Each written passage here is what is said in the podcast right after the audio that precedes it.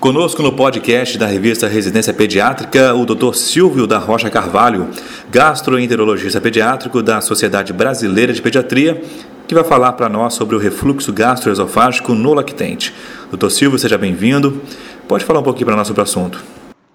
O refluxo gastroesofágico é o retorno do conteúdo gástrico passando pelo esôfago e atingindo a boca ou até mesmo vias respiratórias superiores. É um processo fisiológico, é um processo que ocorre várias vezes ao dia e que no lactente essa frequência ainda é mais aumentada ainda.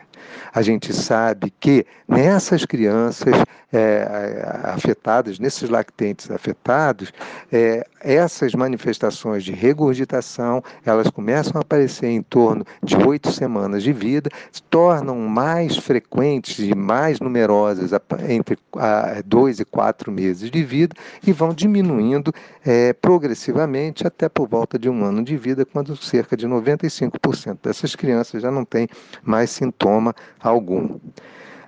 O diagnóstico é feito, então, através de história e exame físico.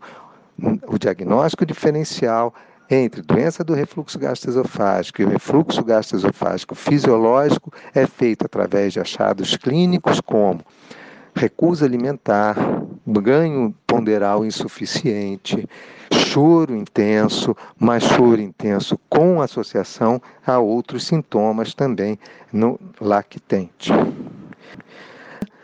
A diferenciação é feita através de exame físico e exame é, história clínica dessa criança.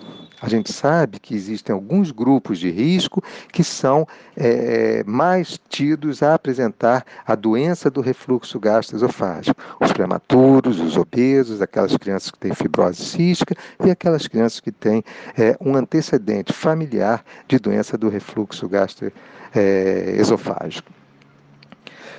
A necessidade de uso de exames laboratoriais, exames de imagem para o diagnóstico dessa, de um refluxo, da doença do refluxo gastroesofágico é muito restrito.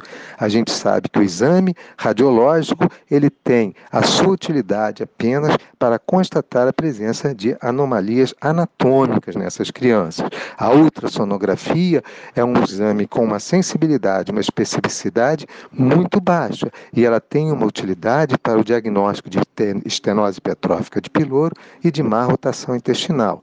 A cintilografia, ela basicamente vai nos ajudar no esvaziamento gástrico, é, é, na avaliação do esvaziamento gástrico dessas crianças, tendo sensibilidade e especificidade também muito baixa. A pH-metria esofágica, o trolo padrão ouro para diagnóstico de refluxo gastroesofágico, hoje tem as suas indicações restritas à avaliação de sintomas atípicos desses, desses refluxos extraesofágicos esofagianos e avaliação de resposta a tratamento. Esse foi o Dr. Silvio da Rocha Carvalho, gastroenterologista pediátrico da Sociedade Brasileira de Pediatria, conosco hoje no podcast aqui da revista Residência Pediátrica.